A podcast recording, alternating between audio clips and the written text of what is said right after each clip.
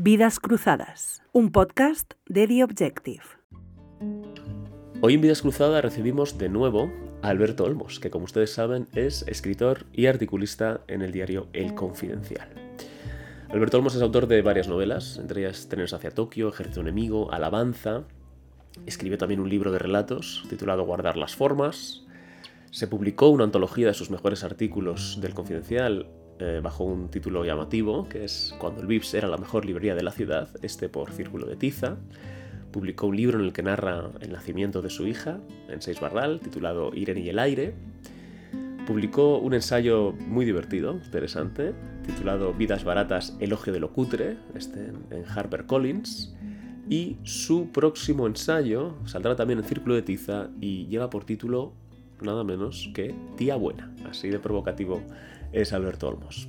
Alberto Olmos además ganó el eh, premio Periodismo David Gistao en su primera edición en 2020. Bueno, tiene muchas cosas que contar. Con ustedes, Alberto Olmos. Alberto Olmos, bienvenido de nuevo. Bien hallado, como suele decirse. ¿Soy el primero que repite o qué? Eres el primero que repite, sí. Sí, sí, sí. sí. Se, se te acaba la agenda ya. Se me acaba la agenda y tengo que volver a empezar. Eh, no, bueno, pero tenía, tenía muchas ganas de volver a hablar contigo en, en este sofá. Y, y ahora que, que, tenemos que estamos recién aterrizados después del verano, quería preguntarte qué tal tu verano. Y es que me vino a la mente un artículo que escribiste en esta casa, cuando, en ese periodo que estuviste aquí, eh, que hablaba sobre un camping en el que habías estado con tus hijos. Sí, se llama Divorciados en el Camping, no sé, más explícito no puede ser. Divorciados en el camping, muy bien. No, yo creo que fue el artículo más llamativo, más... Bueno, yo nunca tengo acceso a los datos de tráfico de mis artículos, pero creo que fue el que más comentarios tuvo, o sea que probablemente el que más tráfico tuvo. Y, y sí, tocó alguna fibra. ¿no?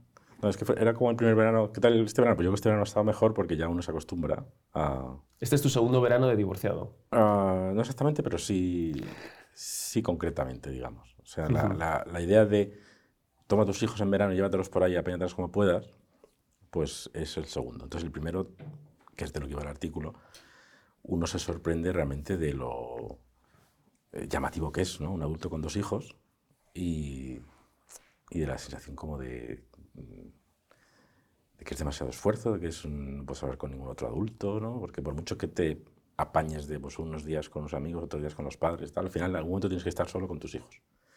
Y en mi caso, que soy bastante asocial, pues son bastantes días, nuevamente. Y es duro, es duro, es complicado. De hecho, creo que ha sido este año la película que se llama After Sun. No sé si la has uh -huh. visto. ¿Sí la viste o qué? La vi, la vi, la vi. Sí, ah, sí. pues es esa película. No te. Bueno. No, no, creas tú mismo, aunque no lo conozcas como experiencia personal, con mi artículo de esa película, pues es exactamente eso. Es, aunque solo es un, un, niño, que es una niña en este caso, que es más, niña, sí. es más fácil. Pero es eso, es como algo antinatura. Porque es un señor mayor con una niña que incluso tiene sugerencias, incluso alguna escena tiene alguna sugerencia como de esto no es normal, está un solo adulto con niños pequeños, sobre todo un hombre, ¿sabes? Y en esa película se ve muy bien cómo, pues eso, el tío hace todo lo que puede. eh, no sé si has seguido un poco la genealogía de este filme. Bueno, sé que es autobiográfica, ¿no? Sí, pero es muy rara porque es, dice una directora, que no me acuerdo cómo se llama, tu padre era de puta madre y tú estás como enfadada con él. No sé si, o sea, en la película mm. no hay nada malvado, sino que es un padre, como hacemos todos los padres que estamos... Sí, que hace lo que puede. Y más de lo que puede, y que lo muy, muy enrollado. Y sin embargo, en la película se nota como un rencor hacia ese padre, que a mí, me, a mí la me encantó. Y de hecho la quiero volver a ver, lo pensaba el otro día.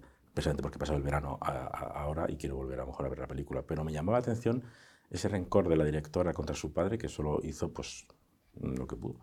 Y sí, es, raro, es raro, es una situación rara la de eh, adulto único con niños, no puedes tener conversaciones de ningún tipo, no puedes decir, ¿cuánto costará este piso?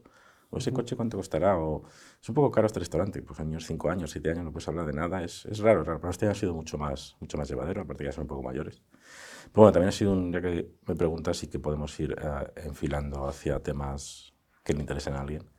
También, yo sé, un verano lleno de titulares como he tratado de alejarme porque es el primer verano o primer eh, sí que he tenido vacaciones he estado todo agosto sin hacer nada relativo al trabajo y no ni siquiera he tuiteado no entonces realmente el concepto de desconectar lo he, lo he buscado no y, y, ha sido casi imposible no sé cómo al final casi imposible desconectar de la actualidad sí sí sí porque es fíjate y sobre todo el, el atraca final con Rubiales es ahora, ahora, entramos en Rubiales, pero de lo, que, de, de, lo que antes, ¿qué, ¿qué, te ha gustado? ¿El descortizador de O sea, Tailandia? el descortizador era como, ¿quién es este chico? A mí que me importa, es el hijo de un actor que tampoco es tan famoso. Y ven, y claro, es todo, todo llamativo que parece como la serie esta se llama The Jinx, no sé si la has visto, que, eso es, que es una serie en que en este mismo contexto de grabación, eh, voy a hacer un spoiler, pero es, es tan genial esa serie. El, Bueno, es un, es un documental realmente. Sí, es un documental donde el asesino es ¿no? Sí. descubierto por el propio documental, Sí. porque se va al baño con el micrófono y, y- y habla en voz alta, en plan, me han pillado, no sé cómo es. Y Mm. eh, es una de las series que más me ha impactado. ¿no? Pues un poco esa serie. Luego resulta que sacan más titulares sobre extraterrestres, que había restos de extraterrestres o de naves en no sé dónde, Estados Unidos. Sea, también tenía uno, la, claro, que, que como te pasará a ti, aunque tú eres más de política en concreto, como tengo todo el recorrido de años y años escribiendo artículos, pues cada noticia era como, ah, es un artículo, pero estoy de vacaciones. Entonces se me han quedado como ahí en, en la cabeza muchos artículos. Por ejemplo, el de los extraterrestres me sugería eh, un artículo más que otros más graves, porque yo hago artículos socioculturales o- y, y, eh, principalmente sobre tonterías. O sea, lo- yo lo que escribo son tonterías, que es lo que, que luego lo que queda, de hecho. Entonces, los extraterrestres me sugería eso de que la gente se cree que, que los extraterrestres, desde Marte o donde fuera, casualmente, si vienen a- a- al mundo, van a ir a Estados Unidos todos. Y por eso Estados Unidos tiene un hangar lleno de restos extraterrestres. ¿Sabes cómo te digo? Sí, sí. No se les ocurre. O sea, se les ocurre a los extraterrestres ellos solos aterrizar en Estados Unidos, no en Egipto. Era como todo un poco estúpido. Pero bueno, luego también, hablando de esto de la columna, que es una cosa que como supondrás me interesa mucho, me he leído este verano prácticamente solo libros de Francisco Umbral, libros menores, de la biblioteca además, directamente. Y hay uno que me ha fascinado que es La guapa gente de derechas, que son sus columnas del año 75.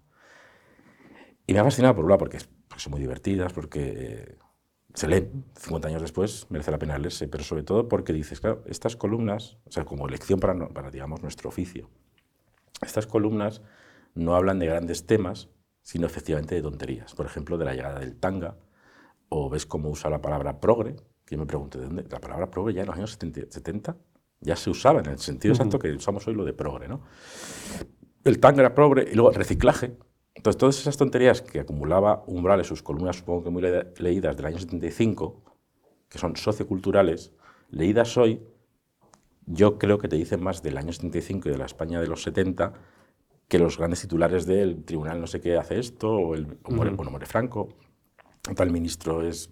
mm, Sí, sí, sin duda. Te Sí, dice sí, más es- del año 75. sí, sí, sí. La columna política pues te dirá más de el 6 de mayo de 1975 sobre este tema concreto, ¿no? Es decir, hay Sí, una pero, cosa que, que... pero que no dice nada porque no- es irrelevante, o sea, es como... no sé, por eso a mí me ha servido mucho de inspiración leer a Umbrales para la vuelta, ¿no? Porque no, no, no. ahora tengo que volver, de hecho hoy mismo tengo que volver a escribir y me ha servido como de piedra de toque y también de, de darme confianza en el que lo importante no es el gran tema, sino el tema que, mm, que nos define o, o que tiene cierta eh, emoción por detrás, ¿no? Lo- tonterías como lo del tanga, ¿no? Pues Umbral dice, ha llegado el tanga, voy a explicar lo que es el tanga. Tengo que explicarlo en la columna, ¿sabes? el reciclaje, ¿no? No me gusta el reciclaje, ya solo la palabra, no, es, es muy gracioso. Pero bueno, y además todas conectaban un poco también con, he estado este verano bastante ah, riéndome del cambio climático un poco y me ha gustado, porque tengo, tengo un artículo pendiente sobre el ca- cambio climático y las locuras de la AEMET, ¿sabes lo que es la AEMET? Lo del tiempo. Ujú. ¿Te das cuenta de que todo es un apocalipsis? O sea, ahora viene el frío y el anuncio es, leo en un periódico, bomba polar. Ujú. Y cuando viene calor es horror, infierno, o sea, es que estás vuelto locos. Entonces, hay una frase de Umbral que, me, que, me- que tomé para, si escribo sobre este tema, que es, la ciencia está para dar la razón a la gente que razona, que me, me gustó. Entonces, esa idea de que, nuevamente, como a veces hablamos tú y yo, hay que pensar un poco las cosas y no dejarse arrastrar por, en fin. Y luego al final hemos acabado con, con Rubiales, que llevamos ya dos semanas, creo. Sí, de- muy intensas, ¿no? Muy, muy intensas, eh, por tierra, mar y aire. ¿Y qué? Y contigo defendiéndole. No, no Por todo este periódico defendiendo a Rubiales, que lo he leído por ahí. No, no, eso nos ha, nos ha criticado un muchacho que escribe en la cadena SER. Eh, o sea, escribe en la web de la cadena SER, o por lo menos ahí lo, ahí lo, ahí lo he leído yo. Pero no, no, yo en mi caso, no sé si, si será el tuyo, eh, yo creo que Rubiales tenía que haber dimitido. Sin duda, me parece inaceptable lo que hizo mm, con Jenny Hermoso y todo eso. Lo único que eh, creo que se ha generado... ¿Qué hizo con Jenny Hermoso? ¿En qué hemos quedado que hizo con Jenny Hermoso? A mí me fascina de este... No, este- es que aunque su versión sea lo que, no, lo no que su versión, es- si está grabado todo, lo puedes ver. Sí, pero él dice que le dijo, eh, Jenny, un piquito. Y ella dijo, vale. ¿no? Entonces él se defiende en base a esas- ese supuesto consentimiento. A mí me parece ya que un presidente de una federación a una jugadora le ofrezca un piquito, eso me parece deleznable. Y me parece que eso ya es motivo para que dimita. Por supuesto, lo que hizo en el palco también. Y, eh, es decir, a mí ya eso me parece fatal. Ahora, que eso luego sea o no sea consentido, eh, que, sea, que, sea un delito o no sea un delito, ya me parece que es otra discusión. Lo que creo es que mucha gente se ha subido al barco después al oler un poco la, la, la hoguera y ha dicho, venga, aquí cojo mi antorcha y, y, para adelante voy. Entonces creo que, creo que se ha sobredimensionado mediáticamente bastante. Esto eh, no quiere decir que yo, evidentemente, defienda a Rubiales, que me parece un personaje nefasto e indigno para ser incluso presidente de, de la escalera. Pero, pero bueno, en fin, que, que- que- que- si queremos estar en un Estado de Derecho con ciertas garantías, hay que tomar las cosas en serio y tomar las cosas con calma, ¿no? No, pero si lo de Rubiales no creo que llegue a nada eh, judicialmente, en todo caso.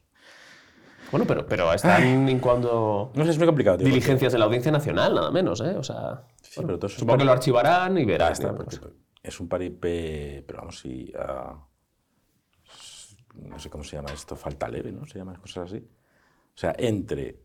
O sea, es muy complicado porque todos queremos estar en el lado del bien, que es un poco la, la gran... el gran conflicto de cualquier persona que, digamos, siga eh, a George Orwell.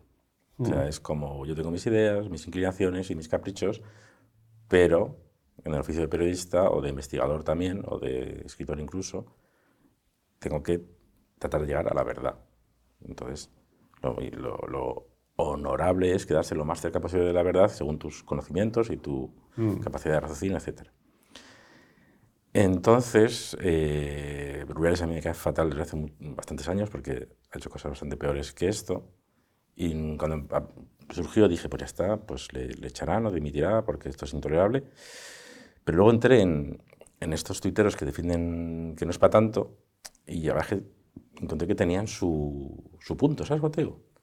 Entonces empecé a dar vueltas y no, no es una, es un, ya te digo, yo quiero estar del lado del bien y Rubiales eh, me, No, me o sea, antipatiza por muchas cosas porque Sí, sí. representa, digamos, Tito Berni, eh, el Sí, es es un chulo, ese tipo de, ese tipo de España, total. de, como el PP de Esperanza, ese grupito que, que hablaba de bolquete de putas, o sea, ese, ese tipo de eh, dirigente que trabaja 14 horas al día básicamente en hacer el mal, que considera que su trabajo, o sea, que trabaja mucho, pero no es que trabaje en la gestión de lo público, en este caso de la federación, que no es, que creo que no es un cargo público, pero bueno, más o menos es la misma idea, que es, pues llamo a este, consigo que este me, me haga este favor a cambio de estas cositas. Todo ese tipo de tejemanejes, ese tipo Sí, de, sí, de trapicheos de trapicheo tal, y, sí. de política que siempre tiene como un pie puesto en, en el bar o en... eh, me, me No, repugna. pero- Entonces, a, mí, a mí me cae mal. Entonces, como me cae mal, cuando vi el beso dije, pues ya está, este tipo a la calle.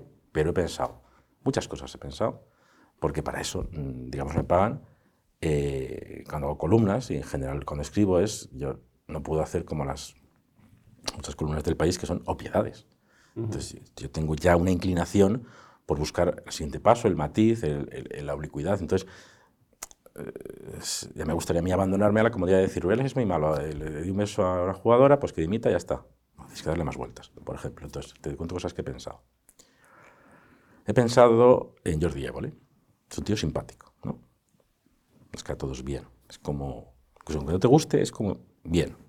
Entonces, imagínate, te lo, voy a, resumir así rápidamente porque lo he pensado bastante, entonces no tengo que darle vueltas. Jordi Évole produce una película con un, y hay un equipo, pues directora, guionistas, actores, actrices. Eh, la nominan al Oscar y van a, a Hollywood. Y están los siete, ocho personas en el, ah, el patio de butacas del Teatro Kodak y su película, producida por Jordi Évole, gana el Oscar a la mejor película extranjera. Entonces todos se vuelven como locos, súper eufóricos, se abrazan, se besan en las mejillas y Évole de pronto le da un beso en los labios a una actriz menor o a una guionista poco conocida con la que no está liado, sino simplemente por efusión.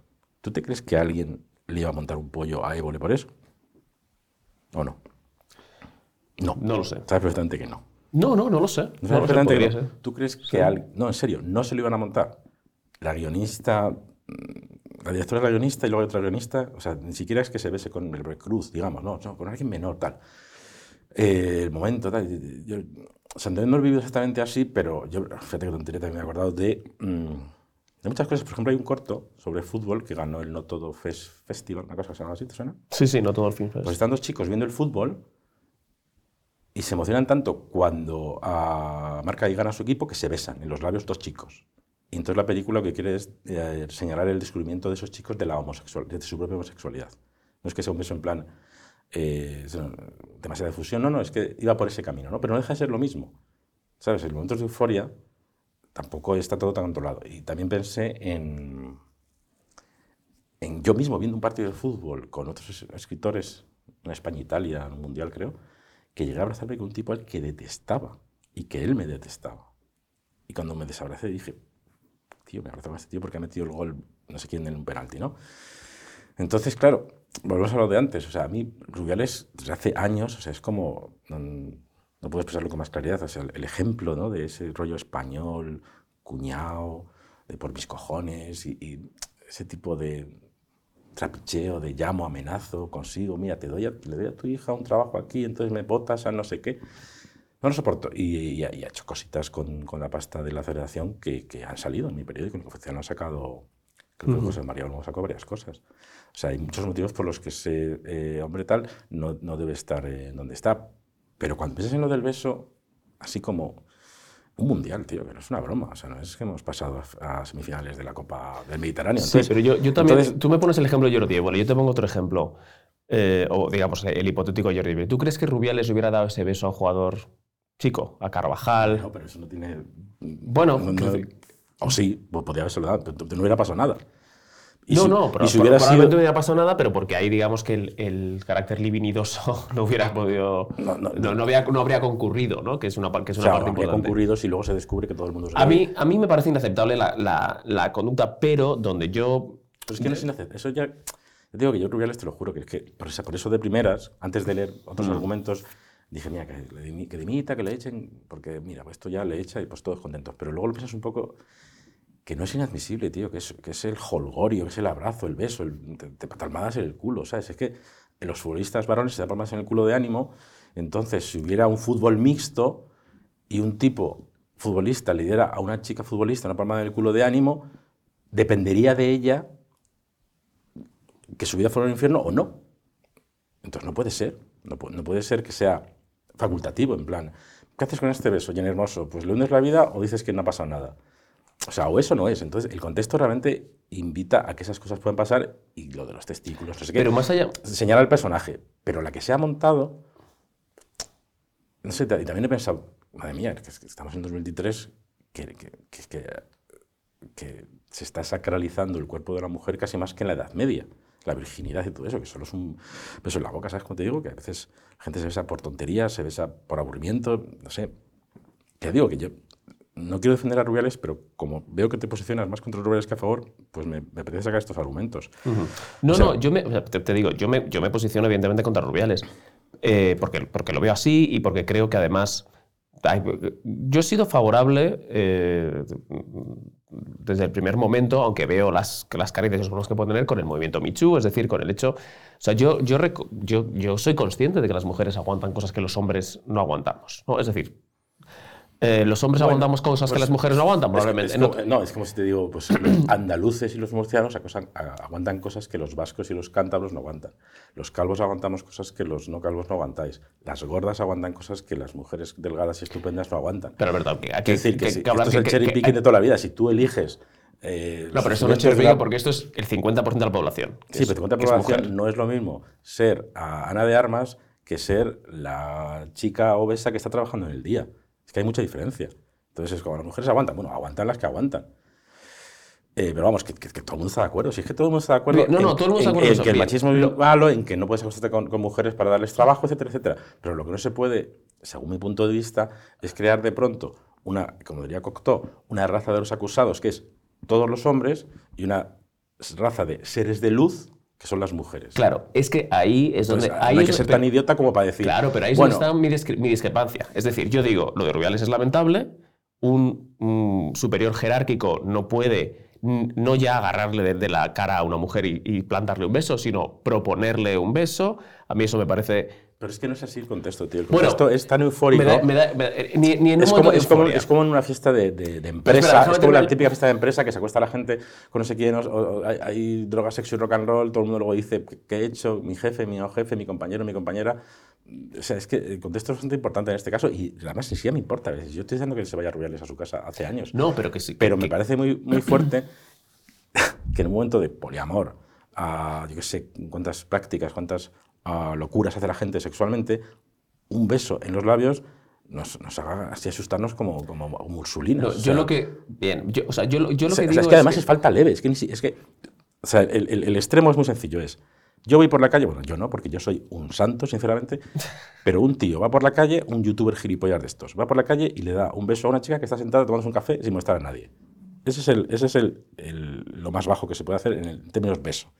Eso sí que es delito. Probablemente solo falta leve. Y luego está No, creo que no hay- ya no existen las faltas. me da igual. O sea, es, es la nada eso. O sea, es la nada, no. Es, es como lo. Sí, el sí. beso no consentido grave de verdad es. Pues tío, no sé quién eres, te acercas. Y, y me plantas la cara y además hay un gilipollas grabando para luego sacarte en tu canal. Y luego está que tú te vas al cine con tu novia, va a empezar la película y le das un beso no consentido en el sentido de no se lo das porque es tu novia. O ya a ti. Antes de empezar la película, o en plan, pues bueno, vamos a ver la película, vamos a un besito. No sé, sería. Y entre medias, pues hay bastantes grados. Entonces, un grado bastante cercano a este es estamos todos de juerga, eh, eufóricos, la adrenalina loca y, no sé, tío, es que si, Rubiales no fuera Rubiales, sino yo qué sé, si fuera un- una tía la presidenta, mira, Yolanda Díaz que le gusta tanto eh, igualar y pone una, mujer presidenta de la Federación de Fútbol, imagínate que se, que se lo da la presidenta un beso tal cual. O sea, nadie diría nada.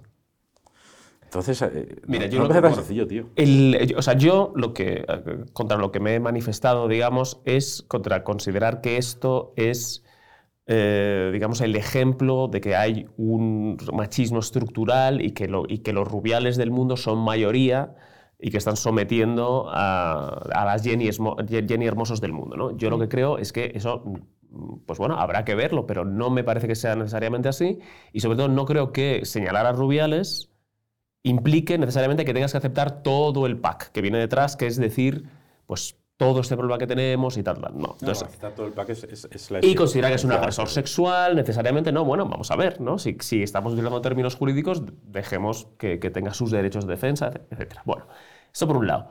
Luego, te quería también preguntar por esto, esto ha destapado, eh, y bueno, y hay gente con esa intencionalidad que quiere convertir el caso Rubiales en, un, en, el- en la chispa, ¿no? En el catalizador de un nuevo movimiento Michu, o de un movimiento Michu en España, con el hashtag ese de se acabó.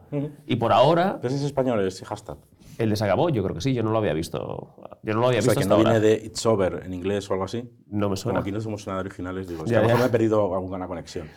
Ah, Y sí, aquí- guay, me parece muy bien. Y aquí, eh, no, sé si, no sé si lo has visto, tú como te- que eres un periodista cultural, aparte de escritor y, y escribes en la sección de cultura, que eh, se ha señalado a un periodista cultural a quien yo no conocía, que se llama Pello. ¿Tú lo conocías? Pero, bueno, lo había visto alguna vez Ah. en Twitter y tal, no lo conozco personalmente, nunca, nunca Ah, lo he visto. jefe de muchas secciones en muchos periódicos, sí. Y- Sí, sí, sí. Pero eso es... eh, Y ha cerrado su cuenta de Twitter y al parecer le han acusado de, no sé si de maltrato psicológico o algo así, de haberse liado con alguien y de después haberla dos, maltratado, creo, ¿no? ah, Dos testimonios han salido, sí. Eh, ¿tú, tú a este eh, señor lo conocías? Eh, sí, sí, sí. No, es, es- es un tema curioso porque... ah, en fin, volviendo a lo de Rubiales, yo estoy convencido, bueno, estoy convencido porque esto es casi de delito decirlo, pero a mí no me extraña que Rubiales hubiera hecho cosas peores que darle un besito. o no, ojalá no haya hecho nada. Pero sinceramente me parece una exageración por cerrar este tema, llamar a eso agresión sexual y además, si es que es el sentido común. O sea, hay, hay- gente de sentido común como Clara Serra que hizo un hilo donde decía esto mismo, dice, vamos a agresión sexual a todo. O sea, tú- no sé, tío. Un poco de tranquilidad y ya digo que estamos en el siglo XXI, que la gente a veces se equivoca también. Que Eso es, es una cosa que ya hemos perdido, eh, que en la primera, digamos, ola más enfervorecida de, de eh, ajusticiamientos, digamos, feministas, hubo un manifiesto, ¿te acordarás de las actrices francesas? Que si al- alguien sabe de sexo son los franceses, que a mí eh, sigue siendo como el documento que yo me... mm, El documento, si quieres, de autoría femenina en el que yo me siento eh, reflejado, digamos, o que yo suscribo, o estoy más cerca, ¿no? Y dicen cosas que a mí me parece sentido común, como hay que, hay que tener en cuenta que la gente puede equivocarse. Entonces, aquí todo es como, pues no, todo, todo, vamos a ir a las aplicaciones de ligar y a, contratos de, de, lo que se puede hacer. Sí, creo, que, es importante, es decir, yo, a mí lo que me molesta es la incapacidad que tenemos, y ahora volvemos a lo de, a lo de, a lo de este Michu, es la incapacidad de clasificar el mal, ¿no? Es decir, tú mismo has hecho una escala. ¿eh? bueno, la incapacidad que, que, la gente dice, no, bueno, pues sí, es un agresor. Eh, y, metemos en el mismo saco, un poco por lo que decía Clara Serra, todo lo vemos de una manera delictiva, ¿no? Y en el caso del Michu, había personas que podían haber cometido un error, como tú decías, y luego había verdaderos depredadores, como puede sí, claro, claro, sí, sí. Este Harry Weinstein o Strauss Pero si esto es de... pero, es, pero esa es la historia del cine, que, es curioso que el cine sea... Eh, considerado, o ellos mismos se consideran desde Hollywood a, España, a un arte principalmente eh, realizado por gente de izquierdas y progresista, cuando el cine en su origen, eh, todo el mundo sabía, digamos, que el modo de obtener papeles para muchas mujeres era acostarse con eh, productores, al punto de que en el diccionario de cine de Fernando Trueba, año 98, sale un chiste sobre que una actriz estaba tan confundida que se acostaba con los guionistas que no tiene ningún poder. En la novela El Lola Espejo Oscuro, eh, del año 40 o para allá, 50, eh, que es un libro muy interesante, se dice literalmente años 50. Esto del cine, de las peliculillas, no sé, no sé cómo es el lenguaje que, que, escribían ellos, esto es si te lías con no sé quién. O sea, es, que viene de lejos y, está bien que, que, eso se pare porque es verdad. O sea, eh, por un lado tienes un montón de de mujeres, que es como pasa en todo, ¿no? Si, tú tienes un montón de gente que quiere algo y tú lo puedes ofrecer, pues nada que te desvíes, pues eso es, es, el apocalipsis moral, porque puedes publicar solo a gente que te pague dinero, que hay editoriales que publican si les pagas, puedes publicar a tus amantes, puedes, por eso también pasa en todos los, en todos los trabajos y las, incluso las reacciones, gente que contrata de colaboradora a personas con, las que se ha acostado, eso está a la orden del día. Entonces, eh, era muy confuso el quién está ganando, quién está recibiendo, quién está haciéndolo porque quiere, quién está dispuesta a a cualquier cosa para triunfar y quién se ve forzada y, tiene que callar, etc. Entonces eso es muy distinto del famoso piquito. ¿no? Pero bueno, ¿a dónde íbamos con esto?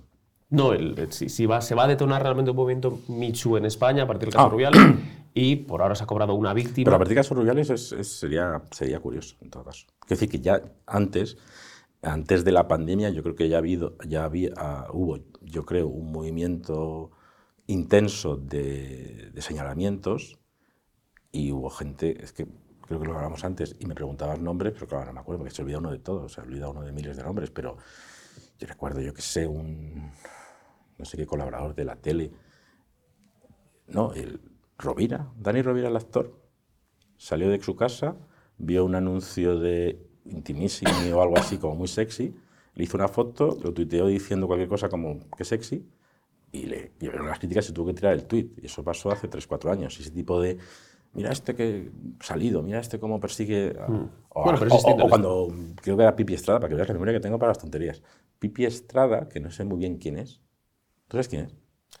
Es un periodista, ¿no? Era un periodista deportivo. Sí, pero era como famoso porque estaba casado con alguien famosa. Bueno, no sé. Ese señor tuiteó una foto de Arrimadas, cuando Arrimadas estaba en, en, en Cataluña, salía muy atractiva, y un comentario sobre la ciudad que le parecía, y también, fue viral. Es decir, esto simplemente es pasar a Twitter y que es viral, pum, pum, pum, pum. Entonces, esto de que salga Pello ahora de viral o salga Rubiales, eso ya lo he visto yo hace tres o cuatro años, y, con las consecuencias parecidas a estas. Quiero decir, que Pello tampoco va a ir a juicio, ni va a ir a juicio, o sea, Rubiales no va a ser condenado por un peso, perdona que te lo mm, spoileré. Entonces, esto de señalar y, agitar vidas y, y gente que tiene problemas profesionales por comportamientos más o menos eh, intensos en lo erótico, esto ya lo hemos visto hace un montón de años. O sea, hace cuatro o cinco años era lo mismo. Pero Entonces, este, este, nuevo, este nuevo eh, que tú dices, movimiento MeToo se acabó, es parecido al que vimos. ¿sí? Y a mí me parece guay porque yo, para desgracia de algunos, vuelvo a repetir, soy tan ángel de luz en este, en este, en este sentido que estoy como, pues estupendo, porque si hablamos del eh, señor Pello Riaño, pues es un caso muy curioso para mí, porque yo lo, lo traté en público y, en un momento hace dos o tres o cuatro años lo dejé de seguir porque me caía mal. Y de hecho, por no ser ventajista, digamos, porque yo estoy aquí hablando y él está en su casa o lo que sea, a mí me dijo alguien que no sabía quién tenía más enemigos o a quién le caía peor la gente, si yo o él. Mm. Algo así me dijo. Jorge Lago, de hecho, el, el tipo de Podemos que ahora es editor de Lengua de Trapo, me dijo, no sé, si, no sé a quién le caes peor, no sé si tú o Pello caes peor, o tiene más enemigo, algo así, ¿no? Entonces yo a mí Pello me cae muy mal, de siempre. Entonces es un caso muy curioso. O sea, lo has tratado. Eh, Lo he tratado y lo he visto maltratar gente, eh, colaboradores masculinos en concreto. Y, ¿Ah, sí? eh, sí, sí, lo, lo puedes leer en Twitter, te, tratan- te cuentan de todo. En este caso de jefe, pues eso, como muy agresivo, como muy... No, a mí me cae fatal, fatal. Entonces este, este asunto de su... del outing, de sus eh, eh, tratos a las, a las reactoras, pues es, para mí es, es muy curioso, porque es la primera vez en la que la frase tuitera, no tengo pruebas, pero tampoco dudas, se, me, se, me, se, me, se me justifica, porque yo no tenía ninguna prueba, eh, pero tampoco ninguna duda de que esto era bastante probable que estuviera sucediendo. Porque eh, su feminismo desde hace, yo qué sé, cinco años, seis años, su feminismo era tan rampante, tan agresivo, tan ah, redistributivo, que no, eso no sonaba bien. ¿Sabes cómo te digo? O sea, si yo, que todos podemos, todos podemos redimirnos, pero si yo tengo un pasado documentado de haber sido un hijo de puta, pues diría, soy yo el hijo de puta. Pero si voy y digo, hola, he visto la luz, me he hecho feminista, somos todos muy malos los hombres. No, no, serás tú muy malo. ¿Sabes? A mí me irritaba mucho esos discursos de, de Pello y también de otros aliados de somos todos muy malos. No, no, vamos a empezar por ti por lo menos. ¿Sabes cómo te digo? Porque tú sí tienes casos concretos de chicas concretas que te van, eh, que te pueden, eh, que pueden testimoniar que has hecho cosas malas. Entonces a mí sí me sonaba re- regular. Entonces realmente, literalmente era la frasecita esta de Twitter de no tengo pruebas, pero tampoco dudas. Y era una cosa que, que estaba mucha gente esperando. Yo no, porque eh, aunque me caiga, yo, yo tengo amigos que me están escribiendo desde ayer, que fue esta movida, esto luego se emitirá más tarde, pero es así, que están pletóricos. Entonces eso ya... Retóricos de que haya caído. Sí, tío, y eso ya no... Yo cuando empezó dije, bueno, pues sí, era lo que yo esperaba, no sé qué. Pero según pasaba el día, digo, "Puf, imagínate ser pello, tío, estar en tu casa y tener 5.000 tweets. Y el otro dice, y el otro insulta, y el otro no sé qué, y, te y luego te han borrado los artículos del, del, del periódico y luego te lo vuelven a poner. Y, ah, y Bob Pop ha dicho no sé qué también. ¿No sé, ¿Has visto lo de Bob Pop? Sí, sí, sí. sí. Eh, para eso voy, que, que Pello era un jefe bastante tiránico. O sea, que, que, que era maltratador también de hombres y de. O sea, que. Sí, sí. Sí, te- cuando seas jefe tienes que maltratar solo a los hombres y a las mujeres no. No sé. Es No, bueno, pero quiero decir que, no era, que, era, que era una actitud de sí, maltratador. claro, claro. Pero, No, pero pero- aparte con las mujeres parece que tenía una actitud, por lo que yo he leído también en Twitter, muy de. muy En fin, o sea, que. Sí, sí, sí, es que la perdición de, de nosotros los hombres heterosexuales, digamos, es el deseo sexual. Es así, es, es- eh, hay gente que lo lleva, muchísima gente lo lleva bien, pues, eh, pues tiene sus frustraciones o tiene sus cosas, pero hay muchos hombres que es que es su, pu- su perdición.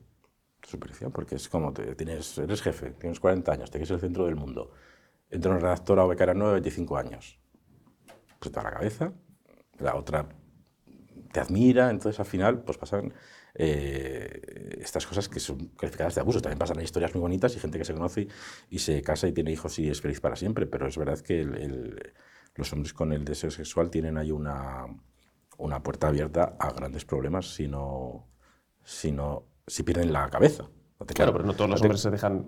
Sí, pero no se convierten en. No, no todos los agresores, ¿no? ¿no? claro, porque si no estaríamos en un apocalipsis, pero date cuenta de ah, lo que es ser Leonardo DiCaprio o ser Neymar, ¿sabes? O sea, son, son, son tipos con acceso a una... o Brad Pitt. Entonces, eh, ellos pueden perder la cabeza y- y- y considerarse así. Brad Pitt, por ejemplo, muchas chicas te dirían, ah, Brad Pitt me acostaría con él sin lugar a dudas. Vale, entonces Brad Pitt siendo muy buen- siendo buena gente, puede acostarse con, yo qué sé, 10 chicas cada mes, si quisiera, 10 mujeres, ¿no? Entonces él de repente entra en una dinámica de, es que soy Brad Pitt, las chicas se quieren acostar conmigo. Y de repente una no se quiere acostar con él y él no se lo cree. Yo creo que esto le pasaba a Harry Weinstein. Está tan acostumbrado a que se quieran acostar con él que cuando alguien dice que no, dice, ¿pero qué estás diciendo? ¿Sabes? Se, vuelven locos. Entonces esto, la combinación de poder y deseo, o de poder y, digamos, ah, rijosidad, ¿no? Como el deseo así como más viciado, pues es complicado, sí. Pero son, son casos distintos, ¿no? Los de Brad Pitt y Harry Weinstein. Es decir, ¿Lo de el- quién? El de Harvey Weinstein. No, Brad Pitt no hay nada que decir de malo sobre él, pero quiero decir que es el mismo ejemplo de hombres situados en posiciones en las que el sueño varonil de acostarse con todas las tías que quieras se cumple. ¿Y cómo se cumple?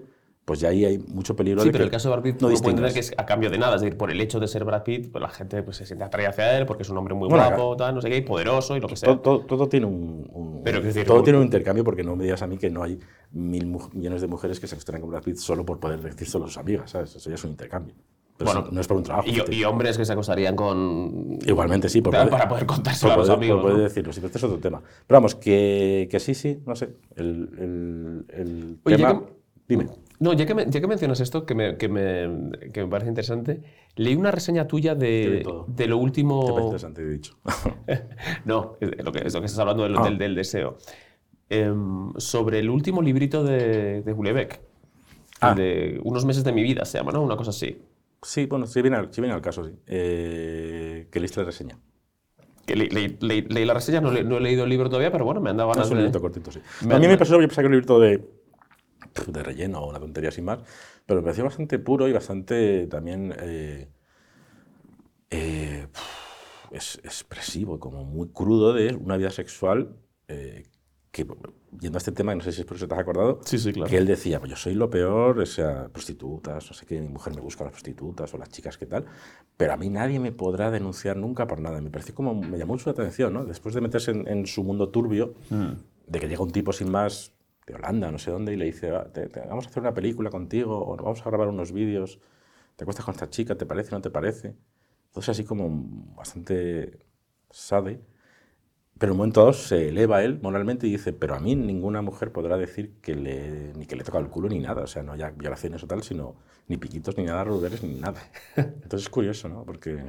Menos Rubiales y más Houellebecq, ¿no? Necesitamos una moral pública. Sí, sí, o sea, o sea, claro, es que es todo, si todo está como regulado y, bueno, a mí uf, la prostitución no te digas que, que es algo que me, que me hace gracia, digamos, Eh, pero es verdad que dentro de- del contexto en el que vivimos está regulada y él, pues, si la frecuenta y le parece bien. Sí, no, a ver, eh, evidentemente lo decía No, no, pero lo de- sí, sí, lo pero demás, lo demás es que me acuerdo de pronto que, que mucha de su vida sexual es así, pero también es a alguien que, si no entiendo mal, frecuenta los eh, clubes de intercambio, cosas así. Mm. No, a, Entonces, a mí, a mí como escritor me gusta mucho, pero entiendo que po- po- po- podríamos hablar ¿no? de lo que separa el, el- el el artista de la obra. Eh, pero en fin, no sé hasta qué punto está regulada en Francia la prostitución, no sé cuáles son las garantías. No, no, Francia no es, es, es- es según salen plataformas, pues, Claro, Tailandia, es- claro, Marruecos. este- exacto. Este, de en, en- en esas novelas, pues bueno, era, era otros sitios en los que. mm, No sé, quiero decir, No, no, que, pero que- que sí podría haber un argumento moral en contra de, de ese tipo de prostitución. eh, y, Sí, pero, pero el bueno, caso es que Houellebecq mismo no... Cosas que ha pasado a amigas mías. Pues a- en una editorial, a la- una de las chicas que trabajaba allí coge el ascensor con uno de los dueños de la editorial y el dueño se abalanza sobre ella para besarla. O sea, esos comportamientos incorrectos no se los, es lo que Houellebecq te dice que a mí no me vas a ver ahí. Sí, sí. No, ¿Sabes no, lo que y, eso, y, eso, me- y, eso, me- y eso me parece bien, pero quiero decir que tampoco es que sea un santo, ¿no? O sea, que Sí, sí, se sí, va sí. a Tailandia y, y- y está con, con- con chicas a lo mejor, pues bueno, en fin, pues por, por un dinero como la gente que va a Cuba. Eh, pero bueno, más, a- más, allá de, más allá de eso, a ti, a ti Ulebeck te gusta mucho plataforma, ¿no? Es la que más te gusta. Sí, sí, sí, después del 2001, después de muchos años, es la que considero que es su libro más potente, pero claro, esto es... No sé, ¿quieres hablar de libros? No, Es- bueno, es que- a mí es es que, que- me, gusta más su, me gusta más su misión. Ah, su misión es la de que, todo, que, que gana el, o van a ganar los eh, partidos árabes. ¿no? Partido. sí, sí. Esa es graciosa, pero no, a mí me parece que plataforma es mejor. Pero vamos, es muy complicado esto, porque yo tendría que leer método otra vez, alguna vez, o tendría... Mm. Entonces, el, el juicio sobre cualquier libro es, es relativísimo ya. ¿Y tú qué haces reseñas tan honestas? Eh, ¿A ti te presionan? ¿Te escriben editoriales, oye, reséñame esto? Mm, No.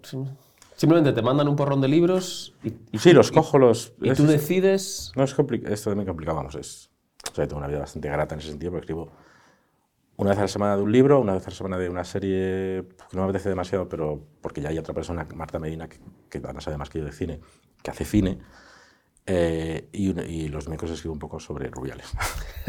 escribo sobre las tonterías umbralianas. Y, y no, to- todo es bastante plácido.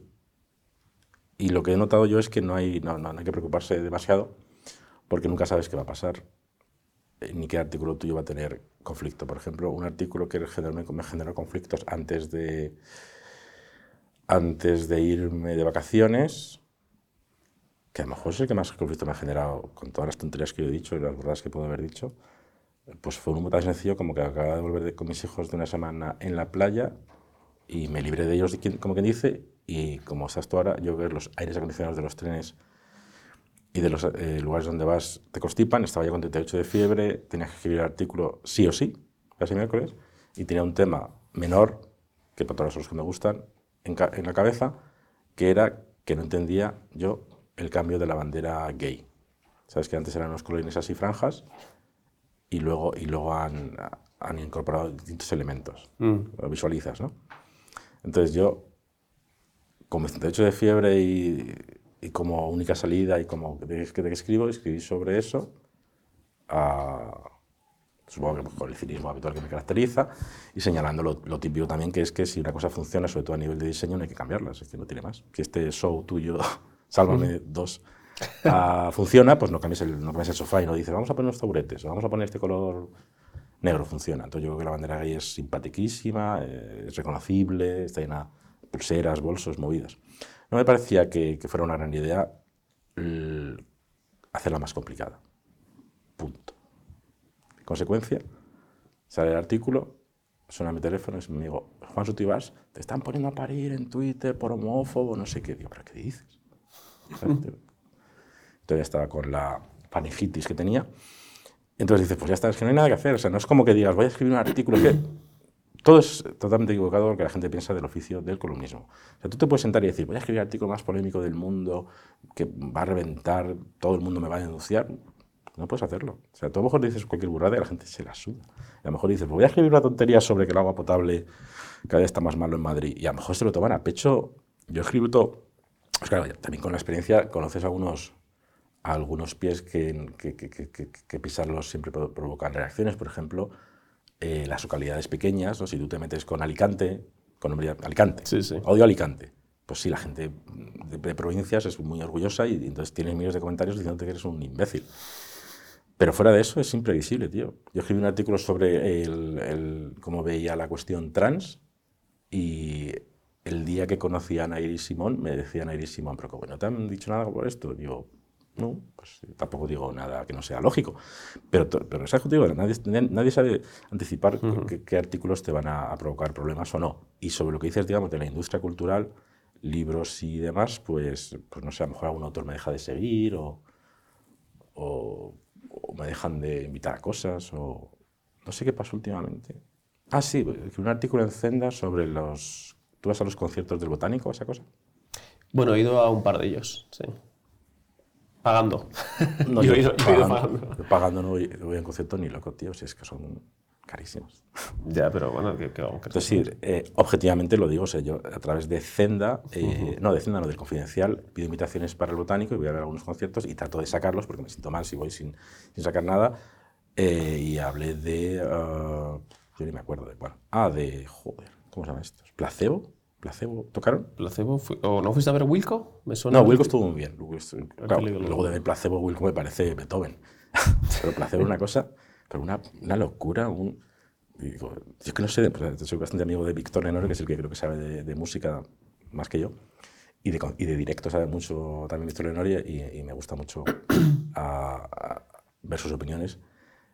Pero yo solo con placebo dije, no, esto es muy malo que es muy malo, es, muy barato, es, es, gente tocando la zambomba. O sea, lo puse a parir y di un poco de pinceladas de cómo es el botánico, que pone una sillita, no sé qué, no sé cuántos. Entonces, eh, antes de ese artículo tenía una confirmación de que me habían concedido la invitación a ver el último concierto, que era Damien Rice, y después del artículo me mandaron un mail que ponía error. Nos hemos equivocado, no estás invitado.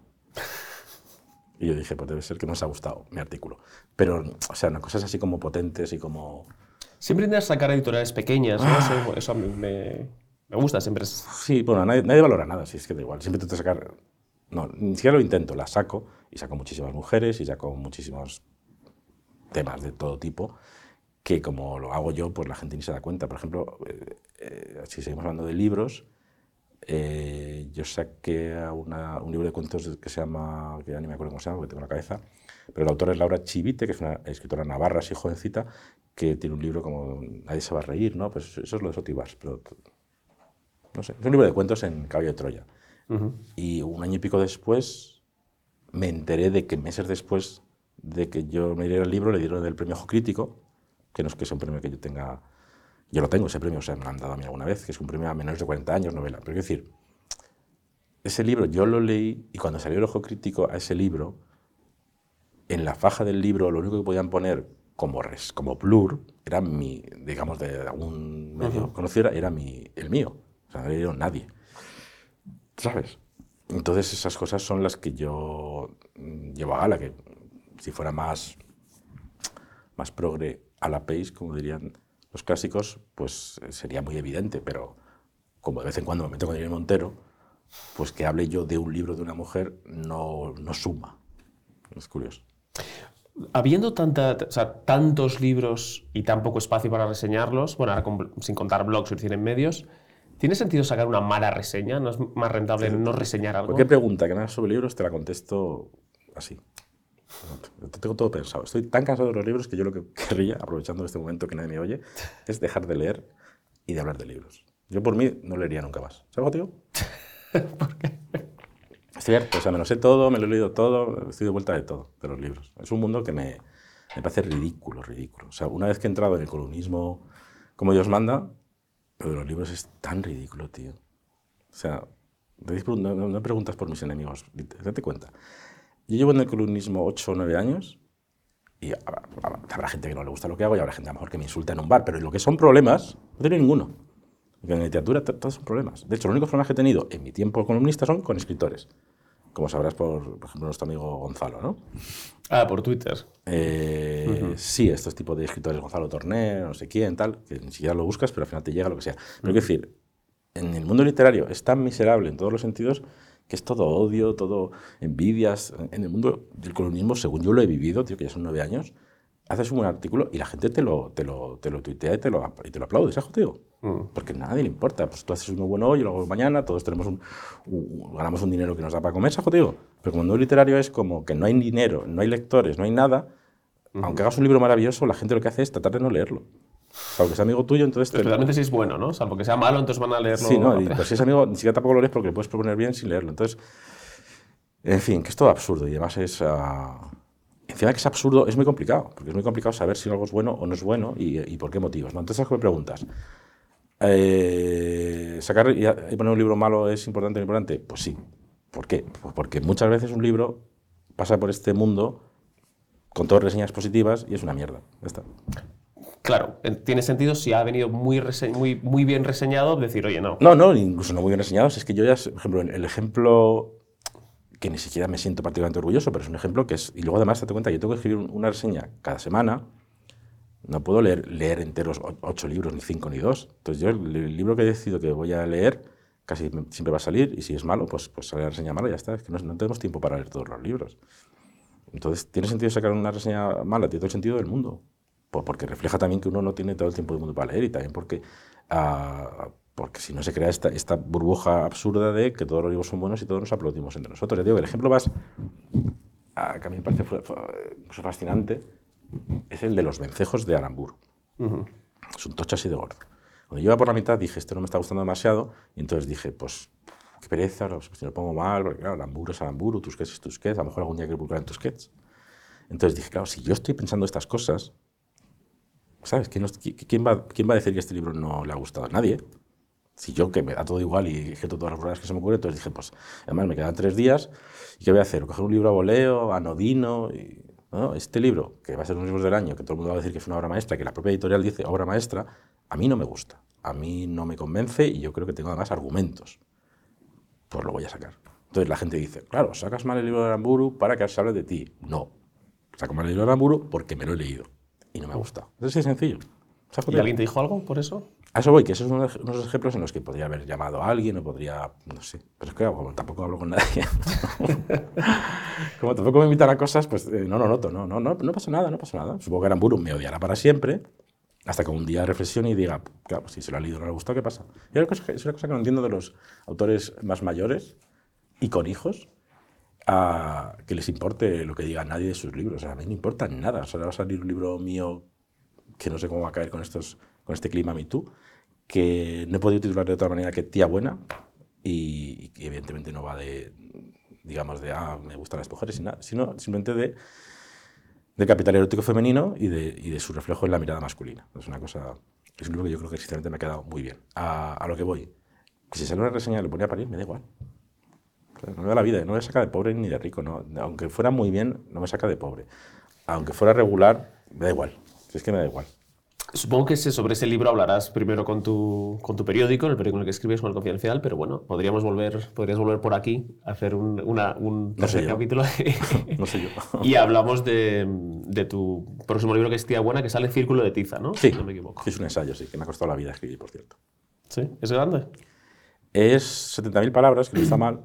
Eh, la edición son 300 páginas, no, pero me ha costado la vida porque eh, tener dos hijos es complicado, tener que escribir 12 artículos o más al mes, más otros dos o tres que escribo en Zenda, más mm, cosas que me salen, más la adversidad de la vida, que a veces te da unos buenos golpes, pues es tremendamente difícil acabar un libro. Sí, sí, sí. Entonces, claro, en mitad de, esos, de esas cosas de, adultos, ah, que es donde no viven la mayoría de los escritores españoles, hijos, muertes, accidentes, hospitales, ah, enfermedades, que me venga un payaso de Barcelona a decirme, no me gusta tu libro, o creo que legitimas el fascismo. Pues claro, solo te puede hacer ra- gracia. Porque es como vives en un mundo de yuppie, con tu- como yo cuando yo tenía 20 años, que sacas, sacas tu librito, te sacan en el país y te hace ilusión, vendes mil ejemplares y te parece que eso tiene sentido, no tiene ningún sentido. O sea, la literatura española no tiene ningún sentido. Entonces, No no hay nada de lo que preocuparse. Lo único que tiene sentido es vender muchísimos libros o conseguir ser, hacer una especie de icono literario. Pedro Páramo, un, un Bolaño, ¿no? Que a mí no me gusta Bolaño particularmente, pero eso es lo que tiene sentido, el éxito absoluto. Todo lo demás se lo va a llevar el viento, pero en cuanto te mueras, ¿no? Mucho antes. O sea, sí, sí, sí. Bueno, pues en esta nota tan... Por eso mismo no entiendo que te hacen una reseña negativa en un sitio y te deprimes cuatro días. Y te quejas y llamas a uno. ¿Qué más te da, tío? En fin. Con esta nota tan, tan alegre, eh, podemos, No, no podemos cerrar. Alberto, recomiéndanos a, quién, a alguien para traer aquí. Pues si nunca lo traes. Sí, claro que sí. Se me- eso me acusáis mucho, ¿y ¿no? Sí, claro que sí. Ah, ¿A Leonardo lo has traído a Víctor o qué? No, Ah, pues tráelo. Porque no, no tiene nuevo libro, pero bueno, eh, no importa. eh, Lo traemos para charlar. yo creo que es un, un buen entrevistado. Te, te, recomiendo más, no sé, tendría que pensar. Eh, no sé. No conozco tanta gente, sinceramente. No sé. Vamos, gente de aquí mismo mismo. No, está bien. yo no- Sí, sí, bien, está bien, además que tío que tiene una idea, una visión simpática de la música. O sea, yo no coincido con él en nada. O sea, es una cosa de la, de la amistad que, no sé, lo leí hace poco en algún libro que he leído. O García Márquez, no sé quién decía que hay que ser amigo de la gente, vote a lo que vote. Y en el caso Y de, escuche lo que escuche. y en el caso de, de Víctor, que tiene una, una frase que me pone los pelos de punta, y aún así sigo quedando con él, que es que Camela es mejor que Radiohead. Eso es que eso es, es in- insostenible. Es insostenible. Pero a mí me encanta. Sí. Gente que dice esas cosas, para empezar, cuenta con mi, Ya- def- mi defensa para empezar, porque necesito gente que me diga cosas chocantes. Ya tengo una primera pregunta. Pero luego, para- cuando, luego cuando- can- pero luego si entro al, al debate de Camela es mejor que Radiohead, es que no, tío. Pero sabe más de música que yo. Pero es una frase muy, muy potente, sí. Una afirmación sobre, sobre qué es lo bueno, qué es mejor, qué libro es mejor de no sé quién. ¿Cómo va a ser Camela mejor que Radiohead? Cada cual. Bueno, muchísimas gracias por, por, por estar por aquí y nos vemos pronto. Claro.